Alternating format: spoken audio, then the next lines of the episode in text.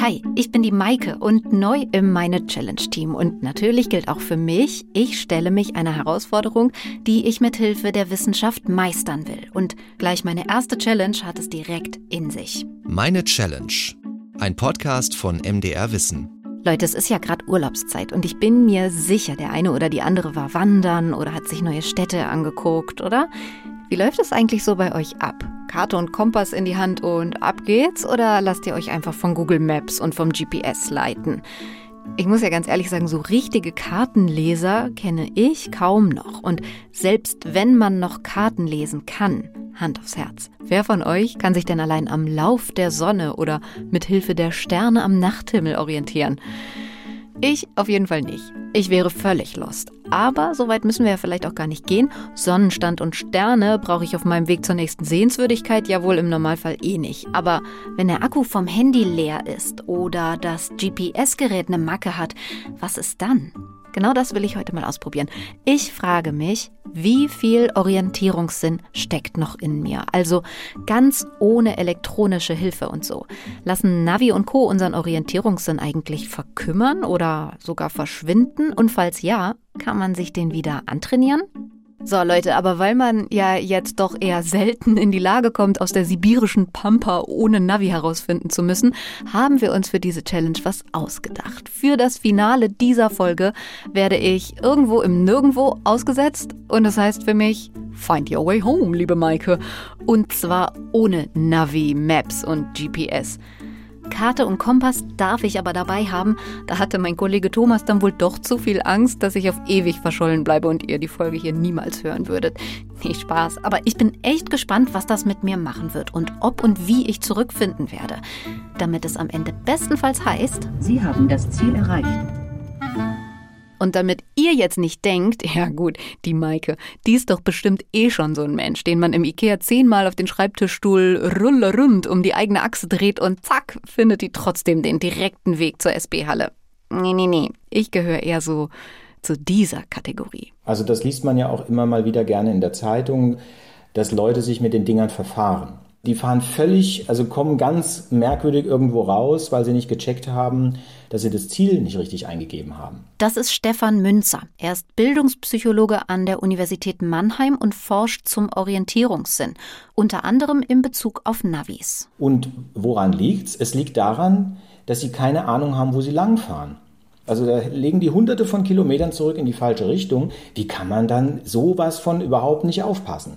Naja, deswegen nicht, weil man halt gar keine mentale Karte im Kopf hat, wie Deutschland eigentlich und die Autobahnen da gestrickt sind, weil man sich das nie angeguckt hat und weil man gar nicht merkt, dass man hier in die falsche Richtung fährt für das Ziel. Ja, und als ich das gehört habe, da musste ich so sehr lachen, weil das, was Stefan Münzer dafür so völlig merkwürdig hält, ist genau mir auch erst letztens passiert.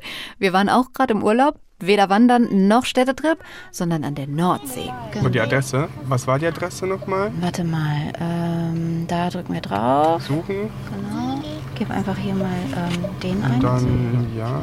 Meine Familie und ich fahren also nach Sylt. Mein Mann macht das Navi an, stellt als Ziel den Verladebahnhof für den Autozug für die Überfahrt ein. Okay. Und los geht's. Und irgendwann kommt so eine Abzweigung. Alle Wirklich alle anderen Autos fahren geradeaus. Das Schild zeigt geradeaus, aber unsere Navi-Stimme sagt, bitte biegen Sie rechts ab.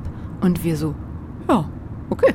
Da wird sie sich schon irgendwas bei denken. Und über Ewigkeiten fahren wir also durch so kleine friesische Dörfer, machen noch Witze über den verrückten Weg und darüber, dass das Navi bestimmt die kürzeste Route berechnet hat bis wir an einer Bahnschranke halten und der Autozug einfach mit 100 Sachen voll an uns vorbeibrettert. Ja, was war da passiert? Ja, der Held auf dem Beifahrersitz hatte nämlich nicht die Verladung, sondern den letzten Punkt Festland vorm Deich eingegeben. So viel also zu dem Thema. Und ihr seht also, diese Challenge scheint wie gemacht für mich. Außerdem habe ich mich in den letzten Jahren vom Navi-Gegner zum Navi-Junkie entwickelt. Meine fetten Straßenatlasse in der Beifahrertür, die sind seit vielen Jahren unangetastet. Und das, obwohl mich früher keine zehn Pferde ans Navi bekommen hätten. Aber es ist halt einfach echt verdammt praktisch. Gerade wenn so die Zeit knapp ist, du machst es an, du musst nicht lange suchen. Es sagt dir, wie viel zu spät du zu deinen Terminen kommen wirst. Das ist perfekt. Aber mir kommen langsam echt arge Zweifel, dass ich damit so peu à peu verblöde.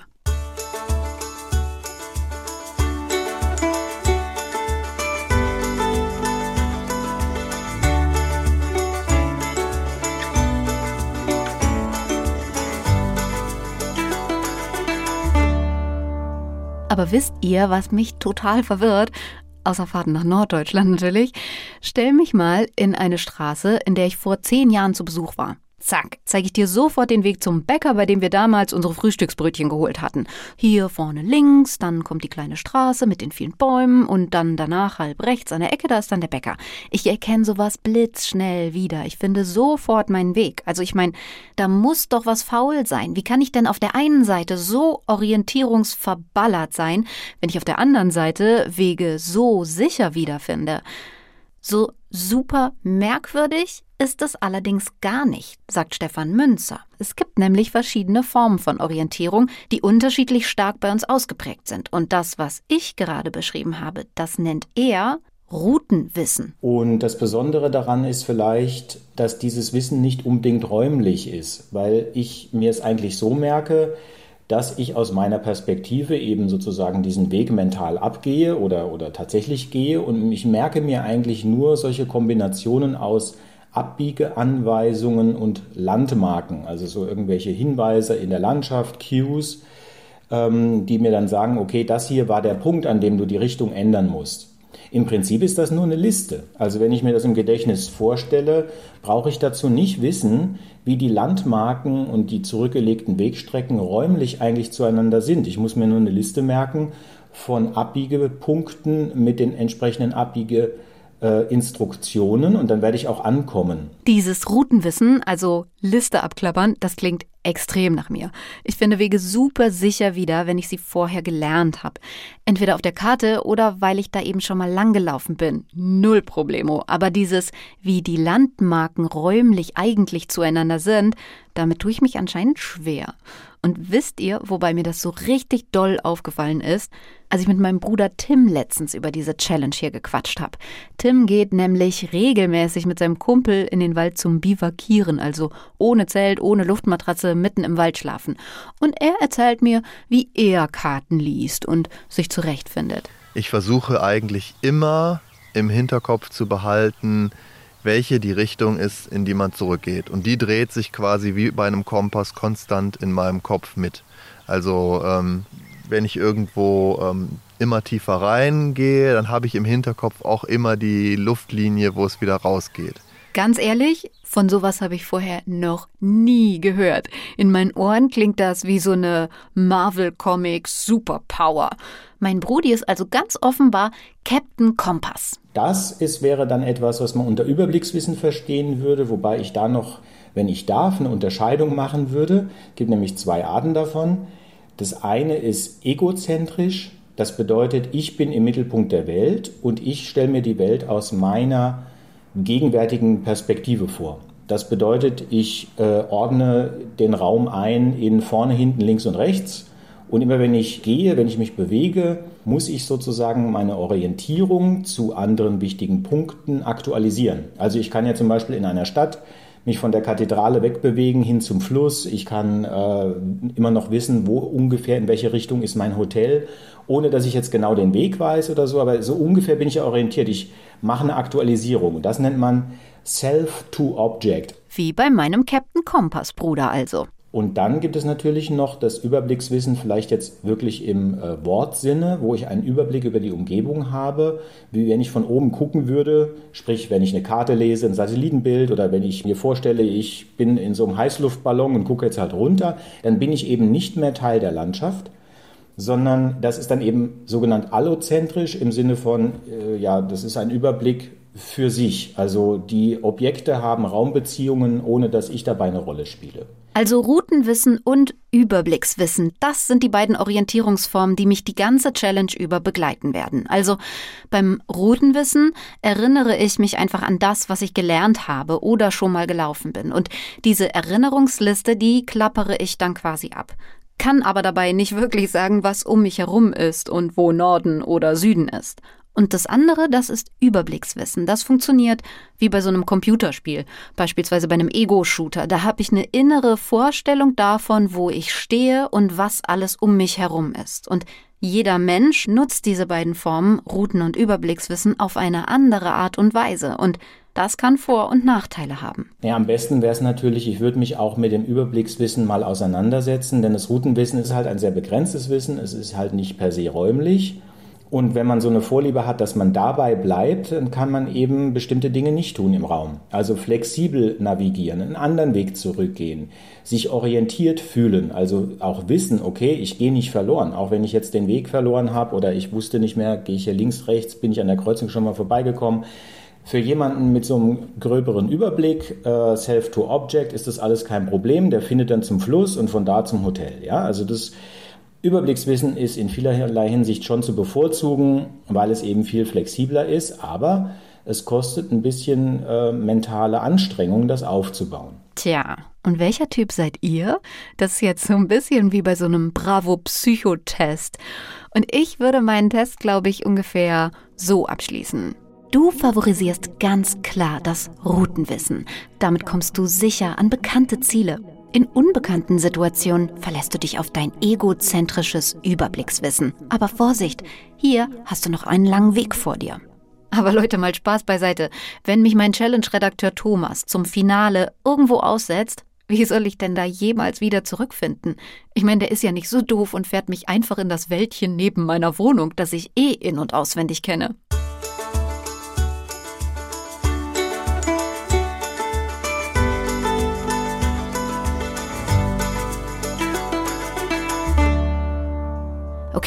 Ich brauche also ein besseres Überblickswissen, wenn ich diese Challenge bestehen will. Ich muss zu Kompasswoman werden. Und wisst ihr, was das Fantastische ist? Es gibt eine Sportart, die genau das trainiert, was mir fehlt. Orientierungslauf. Also wenn du meinst, du möchtest jetzt in den Wald rein, dann geh rein. Nee, ich nehme auch die Böschung-Variante.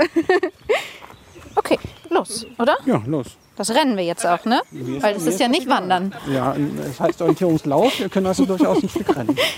Okay. Das ist Wieland Kerger aus Leipzig. Seit seiner Kindheit ist er in dem Sport aktiv und leitet inzwischen den Orientierungslaufverein OK Leipzig. So, Hand aufs Herz, Orientierungslauf. Wem sagt das jetzt auch nichts? Hm. Orientierungslauf ist quasi Rennen und Kartenlesen gleichzeitig. Du hast eine Karte und einen Kompass und musst Zielpunkte, genannt Posten, entlang einer eingezeichneten Route wiederfinden. Klingt jetzt easy, ist aber echt verdammt schwer. Wieland Kerger sagt, Marathon und Schach spielen gleichzeitig. Also wenn das nicht trainiert, dann weiß ich echt auch nicht. Fangen wir mal mit der Karte an. Aber die sieht ja jetzt schon ganz schön anders aus als jetzt zum Beispiel mein Straßenatlas im Auto. Genau, das ist eine sehr, sehr feine Karte. Wir haben einen Maßstab in den meisten Fällen von 1 zu 10.000. Das heißt also, ein Zentimeter auf der Karte bedeutet 100 Meter in der Natur.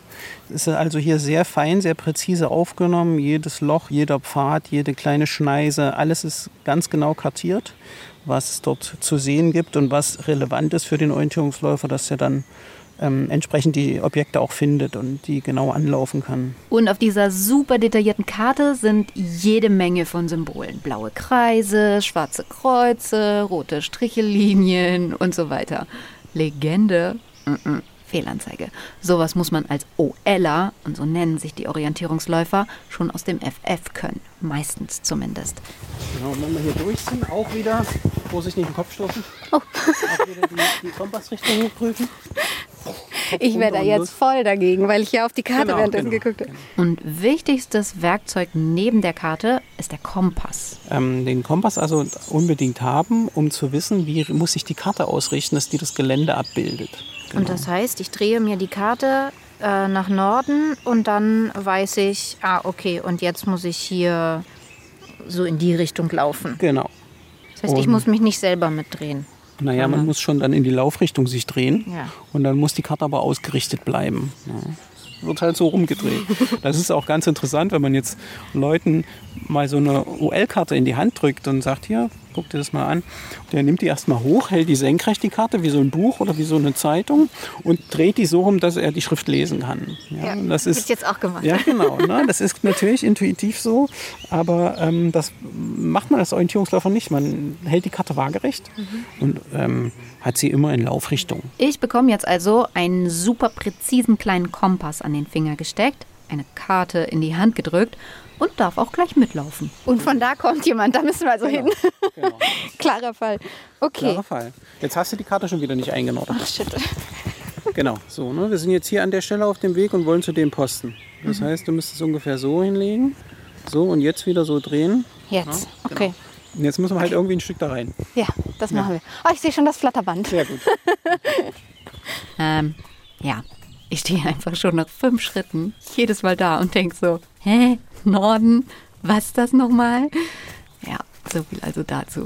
Wieland Kerger ermutigt mich aber und sagt, das ist einfach ein Übungsding. Und irgendwann geht es ganz automatisch. Also man stürzt natürlich mal und knallt dann auch mal mit dem Kopf gegen den Baum und die Beine sehen halt so aus und die Arme sehen so aus. Das habe ich mich eben tatsächlich schon gefragt, ob das vom Orientierungslauf kommt. Ja. ja.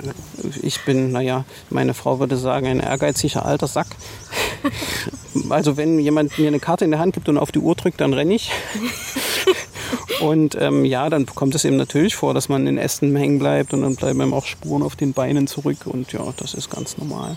Okay, also komplett zerfetzte Klamotten hatte ich nach meinem ersten Trainingseinsatz im Orientierungslauf jetzt nicht vorzuweisen, aber reingehängt habe ich mich trotzdem. Und zum Ende hin hat es immer besser geklappt. Dann ist das der zweite markante Baum. Mhm. Und dann muss es dahinter sein. Ja, und da ist er. Wollen wir da hingehen? Hier sind kleine Ja, das können wir auch lassen. Wir haben ihn gesehen. Normalerweise muss ich hin, ja, zu schreien und da ist klar. Ja. So, na, dann hast du mal so ein kleines bisschen OL erlebt. Ja, total. Ach, das ist ja sogar schon das Ziel. Ja. Schon. Ich nehme auf jeden Fall richtig viel in meine Challenge mit. Karte mit dem Kompass einnorden, immer vor mir in Laufrichtung halten und dann versuchen, markante Punkte auf der Karte ausfindig zu machen und wiederzufinden. Sowas ist auch der Rettungsanker, falls man doch mal desorientiert ist oder sich verliert. Die markanten Punkte. Also ein Flusslauf, eine Wegkreuzung, irgendwie sowas. Und das werde ich doch wohl auch während meines Challenge-Finales finden, oder?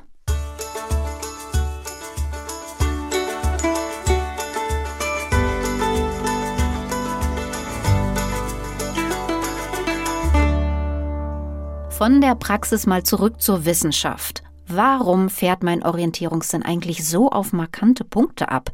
In der Neurowissenschaft, da heißen die globale Landmarken, also bestimmte Punkte mit Wiedererkennungswert. Ohne die kommt das Orientierungssystem an seine Grenzen. Dann hat man also sehr oft kein, man hat keine Repräsentation von diesen globalen Landmarken, also man hat nicht diesen Anker der Landmarke, und dann ist natürlich die äh, Herausforderung ähm, in, beispielsweise im Wald, aber auch in äh, Städten, vor allen Dingen in den USA mit diesem gitterähnlichen System, dass man dann auch keine lokale Information hat. Das ist Christian Döller, Direktor des Max-Planck-Instituts für Kognitions- und Neurowissenschaften in Leipzig. Aber es ist genau dieses Zusammenspiel. Man braucht diese globale Orientierung und dann auch lokale Gegebenheiten, an denen man sich orientieren kann. Und wenn die Umgebung so beschaffen ist, dass alles monoton aussieht, Beispiel Wald, Beispiel US-Innenstadt, und man keine Repräsentation von globalen Landmarken hat, dann ist man desorientiert. Unsere Orientierung läuft also im Gehirn ab und Christian Döller untersucht, wie das genau funktioniert. Ein Riesenmeilenstein für die Forschenden auf diesem Gebiet war der Medizin-Nobelpreis 2014. Den hatten damals zwei Wissenschaftler und eine Wissenschaftlerin für die Entdeckung unseres körpereigenen Navigationssystems bekommen. Und die Grundlage dafür, das war die Entdeckung der sogenannten Ortszellen im Gehirn. Das sind Zellen, Neurone, einzelne Zellen, die immer dann feuern, wenn das Tier, die Entdeckungen wurden im, im Nagetier gemacht, wenn das Tier an einem bestimmten Ort ist, deswegen auch der Name Ortszelle, Place Cell im Englischen. Und die gesamte Population an Zellen im Hippocampus, die gesamte Ortszellenpopulation, kodiert damit im Endeffekt die lokale Umgebung des Tieres. Also eine Zelle feuert, wenn man das über das Wohnungsbeispiel überträgt, eine Zelle feuert in der Küche, die anderen Zellen feuern im Wohnzimmer. Und das Faszinierende ist, wenn, wenn das Tier wieder an den gleichen Ort zurückgeht, feuern die gleichen Zellen wieder an den gleichen Orten. Also ein, ein Ortsgedächtnis im Prinzip. Das war die Grundlagenentdeckung. Und dann äh, wurden zahlreiche andere Raumkodierungszellen, könnte man sagen, äh, im Gehirn entdeckt. Und zusammen ist, ist im Prinzip ein ganzer Zoo an Raumkodierungszellen, die zusammen sind im Prinzip die biologische neuronale Grundlage des Orientierungssinns. Okay, schauen wir doch mal, was da genau abgeht. Also zoomen wir mal in unseren Kopf rein. So ein einziger riesiger Verkehrsknoten voller Autobahnen, auf denen Informationen hin und her flitzen und wir zoomen noch ein Stückchen weiter rein, so Richtung Mitte, zum Hippocampus. Das Ding hat so etwa die Form und Größe eines Seepferdchens, daher kommt auch sein Name. Und es sitzt wirklich mittendrin in unserem Gehirn. Der Hippocampus lässt uns Dinge lernen und abspeichern. Und er ist eine der ältesten Strukturen im Gehirn und macht ja auch irgendwie wieder Sinn. Um meinen Höhlenmitmenschen mitteilen zu können, wo genau die giftigen Bären wachsen oder um ihnen den Weg zur Wasserquelle zeigen zu können, muss ich mich natürlich orientieren können. Mal ganz davon abgesehen, wenn ich als Spezies Mensch den gesamten Planeten bewandern und besiedeln will, dann sollte ich schon wissen, wo ich bin. Das läuft also ganz, ganz automatisch in unserem Gehirn ab. Schon immer. Aber erst jetzt verstehen die Forschenden immer mehr, warum und wie genau. Mit den Ortszellen hat also alles angefangen. Und dieser Zoo von Raumkodierungszellen, von denen Christian Döller eben gesprochen hat, der geht schon wieder so ein bisschen in Richtung Marvel Comics Superpower, finde ich. Es gibt da zum Beispiel noch Kompasszellen, die kodieren die Laufrichtung. Also wie ein Kompass gucken die, in welche Richtung bewegen wir uns. Es gibt Zellen, die kodieren Wände und Hindernisse, sogenannte Boundary Cells, und es gibt Zellen, die heißen Gitterzellen. Denn die feuern an vielen verschiedenen Orten gleichzeitig und das liefert im Prinzip so eine Art Raumstruktur. Ist völlig abgefahren. Und das Interessante ist jetzt, das ist ja nicht das Einzige, was so in unserem Hippocampus abgeht. Und die Idee ist, dass dieses Hippocampus-Navigationssystem mit den Ortszellen, aber auch den anderen äh, Zellen, die ich beschrieben habe, eine mentale Repräsentation, eine mentale Karte der Umgebung darstellt. Orientierung ist also ein Zusammenspiel aus Bewegung und Erinnerung. Heißt, wir laufen Wege nicht einfach nur ab, sondern unser Gehirn speichert entlang dieser Wege auch noch Unmengen an Informationen zusätzlich und packt sie dann in diese Karte rein. Und die wird aber nicht nur zum Navigieren benutzt, sondern repräsentiert natürlich viel mehr in unserer Umgebung und Döller und sein Team forschen daran, wie diese mentalen Karten quasi die Basis für viele andere höhere kognitive Leistungen sein könnten, also Wissenserwerb, Problemlösungen oder sogar Spracherwerb. Ist das nicht total krass? Stück für Stück wächst dieses komplexe Kartennetz immer weiter und es geht richtig schnell, denn prinzipiell reicht eine einzige Erfahrung, um etwas abzuspeichern.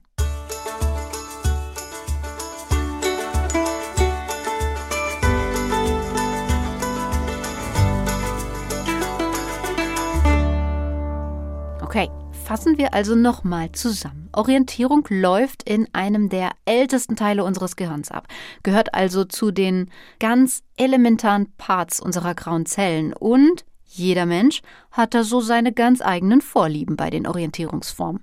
Meine Vorliebe, also das Routenwissen, ist blöderweise genau die, die mir bei meiner Challenge nicht wirklich weiterhilft. Aber was soll das eigentlich? Also, warum ist mein Bruder Captain Kompass und ich nicht? Kommen wir hier jetzt ganz ehrlich zu diesem doofen Klischee von schwachen, orientierungslosen Frauen und super starken, plansicheren Männern? Im Ernst? Ich würde allerdings hier nicht den oft zitierten Unterschied zwischen Männern und Frauen, das scheint mir ein Vorurteil zu sein, denn wenn wir da genauer hingucken, gibt es einige Aufgaben, die Männer besser lösen und es gibt aber auch Aufgaben, die Frauen besser lösen. Äh, warum das so ist, wissen wir noch nicht. Also der Orientierungssinn scheint tatsächlich nichts ausschließlich Angeborenes zu sein, sagt Stefan Münzer. Aber warum dann trotzdem diese Unterschiede? Eine Vermutung der Forschenden, ganz platt gesagt, Stereotype. Bei so Untersuchungen wird nämlich auch immer abgefragt, wie man sich eigentlich selbst einschätzt. Und dabei fällt ganz klar auf, Männer trauen sich immer ein gutes Stück mehr zu als Frauen. Und das muss am Ende nicht mal unbedingt stimmen. Dabei wird sich nämlich auch ganz gerne mal überschätzt. Aber trotzdem hilft einem diese Einstellung natürlich auch erstmal. Also Männer ähm, sind auch in meinen Untersuchungen besser gewesen im Pointing, also im Richtungen zeigen, wenn sie eine Umgebung ohne Karte exploriert haben. Also man hat sie durch eine Umgebung geschickt, sei es eine echte Umgebung oder auch eine virtuelle Umgebung, wie in so einem Computerspiel. Dann sollen sie hinterher, werden sie teleportiert oder kriegen ein Foto gezeigt, du stehst jetzt da in der Landschaft wo in welcher Richtung befinden sich andere Orte. Da sind die besser. Und Männer sind auch besser beim sogenannten mentalen Rotieren. Das testet man zum Beispiel mit Würfeln. Also ein Proband guckt sich erst einen Würfel an und dann einen zweiten. Und dann muss die Person sagen, ob der zweite Würfel eine Drehung, also Rotation, vom ersten sein könnte.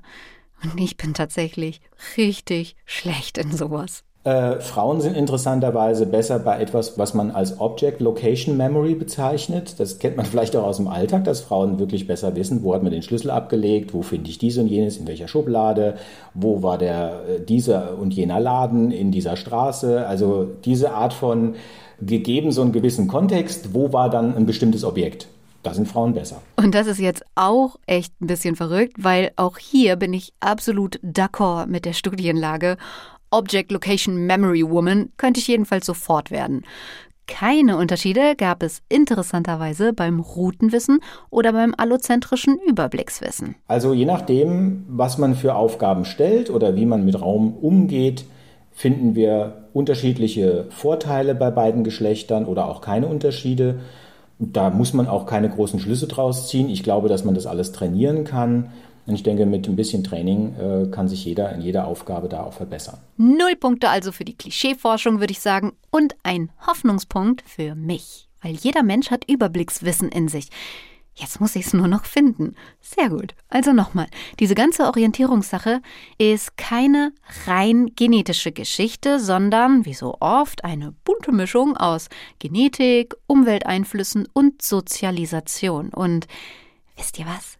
Die letzten zwei Punkte, Umwelteinflüsse und Sozialisation, verschaffen mir hier jetzt gerade laut Wissenschaft einen fetten Vorteil. Denn ich bin ein Landei.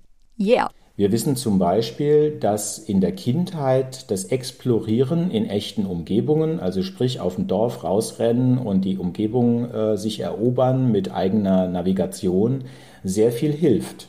Später eine Sicherheit zu entwickeln, äh, auch ein Selbstvertrauen zu entwickeln, dass man auch in einer unbekannten Umgebung irgendwie äh, es so einigermaßen blickt und so. Und da hat man festgestellt, auch gerade in den USA, dass diese Lerngelegenheiten immer weiter zurückgehen. Die Kinder werden immer vom Mama-Taxi gefahren, die werden in kleinen Vorgärten gehalten sozusagen oder auf dem Spielplatz oder im Sportverein und die Wege dazwischen werden nicht mehr selbst zurückgelegt. Und das scheint ein Faktor zu sein, äh, der hier reinspielt. Also ich muss mich selbst bewegen, die Wege selbst gehen und die Entscheidung, ob links oder rechts, selbstständig treffen. Nur dann kann sich mein Orientierungssinn gut entwickeln. Und Leute, wenn ich eins als Kind gemacht habe, dann genau das. Meine Eltern haben meinen Bruder Tim und mich vormittags aus dem Haus geschmissen und nachmittags wieder eingesammelt. Und dazwischen waren wir einfach überall. Am Bachlauf, im Wald, auf den Feldern, in den Bäumen manchmal sogar bis zur verbotenen Kristallhöhle, aber das erzähle ich euch ein anderes Mal. Und gerade ist eine ziemlich große Studie dazu rausgekommen, dass genau sowas in der Kindheit offenbar richtig wichtig und nützlich sein kann. Wir verlinken euch die Studie auch mal in der Podcast-Beschreibung.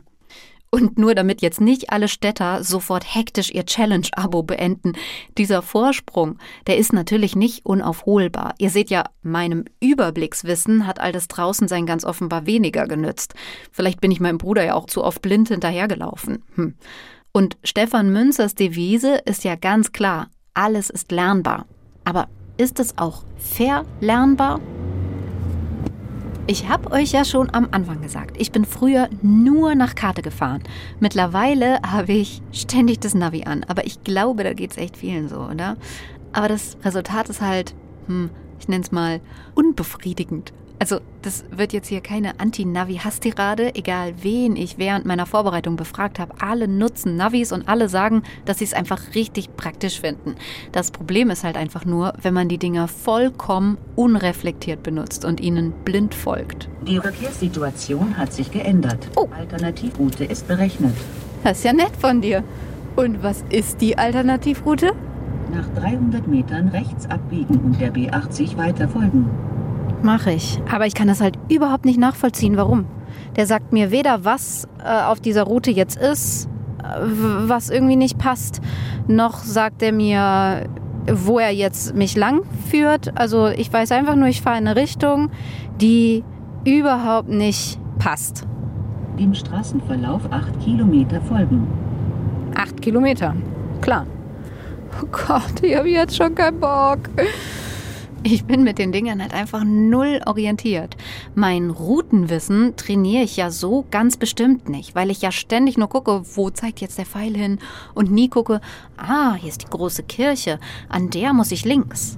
Nach 300 Metern rechts abbiegen und der Brauereistraße folgen. 300 Meter und dann der Brauereistraße folgen. Und 300 Meter, ja ehrlich gesagt, keine Ahnung. Wie viel ist denn 300 Meter? Ich weiß nicht, wie viele Fastunfälle ich schon gebaut habe, weil ich so damit beschäftigt bin, zu versuchen zu kapieren, wie viel denn jetzt genau 300 Meter sind, dass ich alles um mich drumherum vergesse. Und mein Überblickswissen bleibt beim Navi ja noch viel mehr auf der Strecke. Das merkt man dann, wenn man es mal ausschaltet und plötzlich einfach völlig lost ist. Und sowas wäre mir früher nie passiert. Da wusste ich immer ganz genau, wie die Städte zueinander stehen, was im Norden, Osten, Süden und Westen von den Orten um mich rum ist. Aber da war ich halt auch noch Anti-Navi. Und im Hier und Jetzt habe ich davon überhaupt keinen Plan mehr. Ja, hm. aber was kann ich denn dagegen tun, ohne das Ding jetzt einfach sofort aus dem Autofenster zu schmeißen? Wenn Sie jetzt die ganze Zeit sich vom Navi führen lassen und das Navi Ihnen auch bestimmte Informationen einfach gar nicht zur Verfügung stellt, die nützlich wären, dann werden Sie daraus auch nichts lernen. Also ich mache das, wenn ich in der Stadt unterwegs bin, äh, ich mache das, wenn ich eine längere Strecke fahre, gucke ich mir immer auf Google an und mache mir es schon mental so eine kleine Etappenidee, wo geht's lang, wie lang muss es dauern, wo komme ich vorbei und dann kann ich sozusagen an das Navi gehen das Ziel eingeben und sehe dann, okay, plant er den gleichen Weg? Ist das jetzt meine Erwartung? Alles klar, dann können wir loslegen und dann kann ich mich an meiner mental gebildeten äh, Repräsentation aus der anderen, äh, kann ich das Navi immer ein bisschen mitprüfen, mitchecken, ob ich noch richtig bin. Okay, das probiere ich jetzt gleich mal aus. Route selbst planen und danach gucken, was einem Google angeboten hätte. Okay, ich bin also irgendwo so im Südwesten von Leipzig. Dann nehme ich wahrscheinlich die 9. Und dann fahre ich bei Sachs Racing auf die 181. Und dann fahre ich irgendwo runter nach Plagwitz, Konwitz. Ich kann ja mal noch gucken, wie lange ich brauche. Eine Stunde. Und er fährt auch über die 9 und dann fährt er auch am Sachs Racing über die 181. Maike, du Genie. Und dann fährt er auch runter Richtung Plagwitz, Kornewitz. Ich bin doch gar nicht so doof. Und Tipp Nummer zwei von Stefan Münzer: das Navi einfach mal öfter auslassen.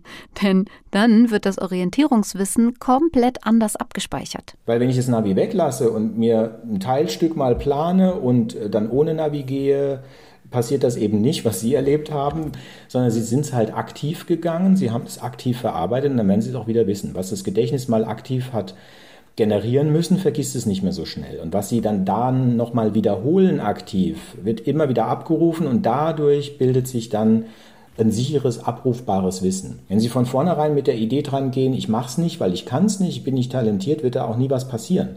Von wegen so, ich bin nicht der räumliche Typ, ich kann nicht navigieren, das gibt's nicht. Also das kann man alles üben und trainieren. Ja, das merke ich hier ja auch echt gerade ziemlich krass. Einmal gelernte Wege und Verknüpfungen, die vergisst mein Hirn nicht mehr so schnell.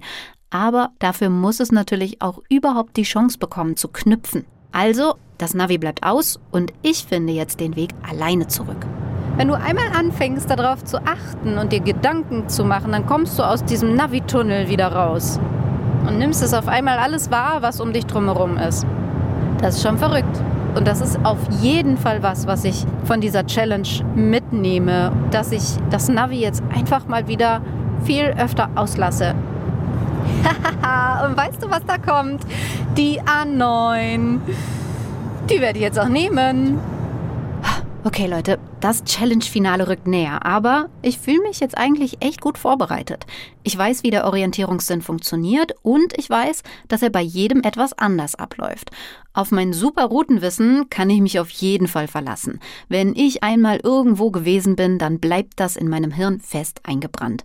Und mein Überblickswissen, also diese Adlerperspektive oder Ego-Shooter-Perspektive auf mich und die Welt drumherum, das habe ich in den letzten Tagen ja echt gut trainiert.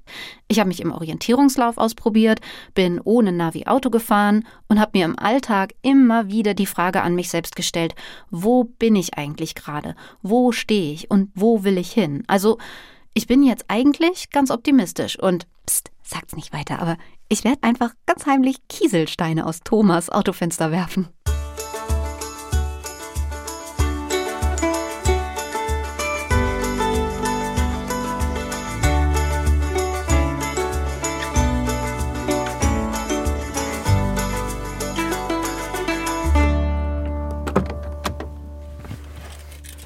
Es geht los.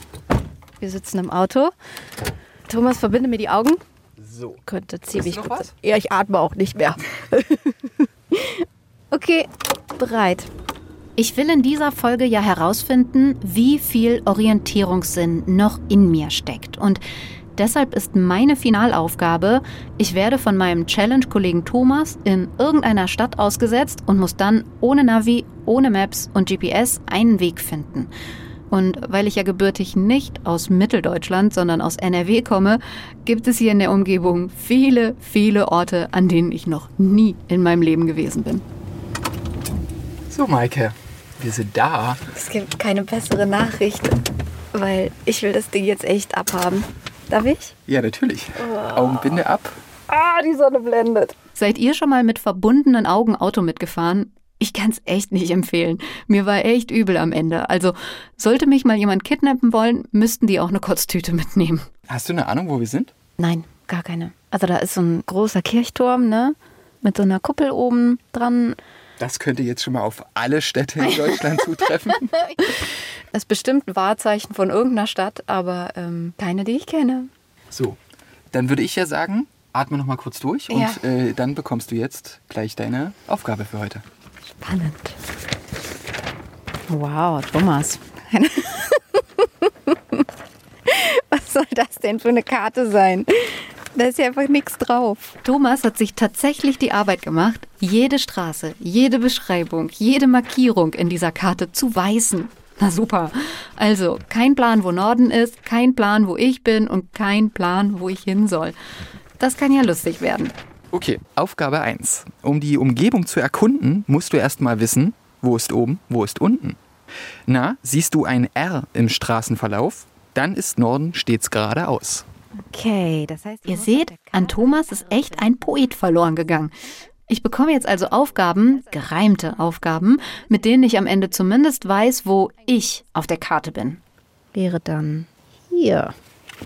Ist dies korrekt? Also ja, da Okay. sind wir richtig. Genau. Ja, sehr gut. So, hör mal, Thomas, pack mal was Schwierigeres raus. Aufgabe 3. Nun geht es auf Entdeckungsreise und zwar auf diese Weise. Bewege dich etwa 1400 Meter Luftlinie Richtung Süden. Von dort aus musst du etwa 1460 Meter Luftlinie nach Westen gehen und dann wirst du bestenfalls etwas Brüderliches erspähen. Okay, also das Einzige, was auf der Karte steht, ist der Maßstab. Und wenn ich das Lineal dran halte, komme ich bei. Kannst du nicht vielleicht einfach zwei oder so nehmen? Warum müssen das denn jetzt 2,6 sein? Was Thomas wohl vollkommen unterschätzt hat, Mathe und ich, wir hassen uns. Tief und innig. Wow. Oh nein, jetzt muss ich jetzt von den 200 Metern rausfinden, wie viel 60 sind. Das ist eine Orientierungs-Challenge und keine Rechen-Challenge, sonst hätte ich sie nicht mitgemacht. ich kann nicht rechnen. Also, um es abzukürzen, das hat echt richtig lange gedauert, bis ich den Zielpunkt raus hatte. Richtig? Ja. Ein Glück. Danke, Frau Taubert, meine Mathelehrerin. Aber dann kann ich ja jetzt endlich starten. Thomas und ich ziehen los. Sollen wir dabei lustige Lieder singen? Das Wandern ist Müllers Lust. Ja, die Euphorie hat aber nicht so lange angehalten. Um genau zu sein, eine Kurve lang. Ich finde diesen nagenden Zweifel, ob ich mir jetzt gerade einfach nur alles schön rede und die Karte so rede, wie ich sie gerne hätte, ein bisschen unangenehm. Also hier müssen ja jetzt Bahnschienen kommen, sonst ist das der eindeutige Hinweis, Maike, du bist fürchterlich falsch. Aber was macht man, wenn man sich verläuft? Richtig, markante Punkte finden. Uh, ich sehe Oberspannungsleitungen. ich würde sagen, ich bin richtig. Und meine Lieben, was soll ich sagen? Dann läuft es einfach wie am Schnürchen. Eine Straße nach der nächsten abgehakt. Also fast. Ab und an scheine ich doch etwas hilflos auszusehen. Und auch da geht's runter und da ist eine Sackgasse. Und. Sucht ihr was Bestimmtes? Hm, nee, ja, aber. Ähm, Sie muss alleine zurechtkommen. Das, das, das, sind, Das ist, sind, das ist die Challenge. ja, genau. Danke. Mist, ne? Jetzt passt er auch noch auf, dass ich nicht schummel. Ich weiß, wo wir sind. In Altenburg. Richtig. Da vorne steht nämlich ein Schild. Aber hübsch ist es hier. Auf jeden Fall. Und dann, endlich, dachte ich, dass ich am Ziel bin. Ist es das Landratsamt? Aber Ich weiß nicht, aber was du im Landratsamt an Brüderlichkeit erkennst. Versuch dich doch mal zu erinnern, was waren denn deine Maßgaben? Mann, jetzt verfranse ich mich hier auf dem letzten Meter. Ja, und wisst ihr, woran es lag?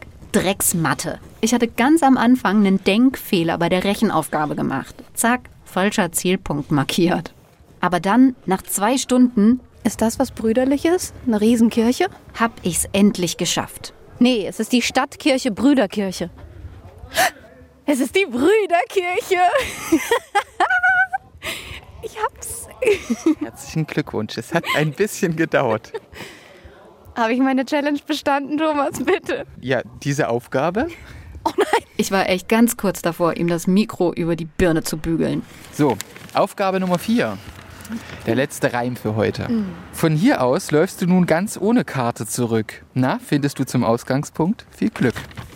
Ja, das finde ich. Und das ist jetzt äh, leicht. Na dann. Ihr wisst ja, Routenwissen habe ich drauf, also null Problem. Und den Weg zurück zum Auto haben wir tatsächlich in knapp 30 Minuten geschafft. Also, ich finde, ich habe meine Challenge bestanden. Auch wenn ich ziemlich lang gebraucht habe. Ja, lang, äh, aber es gab ja keine Zeitvorgabe und ich finde, man hat gemerkt, du hast dein Wissen angewendet. Sehr gut. Also die nächste Stadttour, das nächste Wandern. Ruft mich an, ich führe euch. Leute, meine Frage war ja, wie viel Orientierungssinn steckt eigentlich noch in mir? Und ihr seht, da ist natürlich noch was. So ein Navi macht das natürlich nicht komplett kaputt. Aber wenn man sich ausschließlich auf die Dinger verlässt, ist es auch nicht gut. Stefan Münzer, unser Bildungspsychologe, meinte, er findet unseren Umgang mit Navis bedenklich, aber heilbar. Und genau das trifft's doch, oder? Klar ist all die Technik praktisch und komfortabel, aber wisst ihr, was noch viel komfortabler ist? Sich auch auf den eigenen Orientierungssinn verlassen zu können. Orientieren ist etwas, wo ich denke, viele Menschen würden sich wohler fühlen und angenehmer fühlen, wenn sie durch die Gegend fahren und sind orientiert. Das ist einfach ein gutes Gefühl. Nicht lost zu sein, sondern zu wissen, okay, und ich könnte mich auch orientieren ohne das Ding und ich weiß jetzt, in welcher Richtung ich unterwegs bin. Es ist für mich sehr unangenehm, das nicht zu wissen. Also äh, ich ja, ich muss das benutzen, ich muss das trainieren wie ein Muskel oder es ist eine Art mentale Fitness und es macht mich auch zufriedener. Und ich bin auch ganz zufrieden, denn das war meine Orientierungschallenge.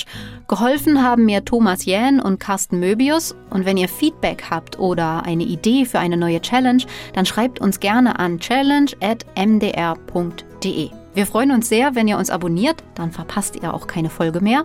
Und das könnt ihr in der ARD Audiothek, bei Spotify oder Apple Podcasts, auf der Webseite challenge.mdr.de oder wo auch immer ihr eure Podcasts hört.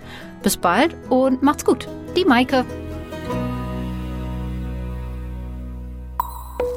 Das war Meine Challenge, ein Podcast von MDR Wissen.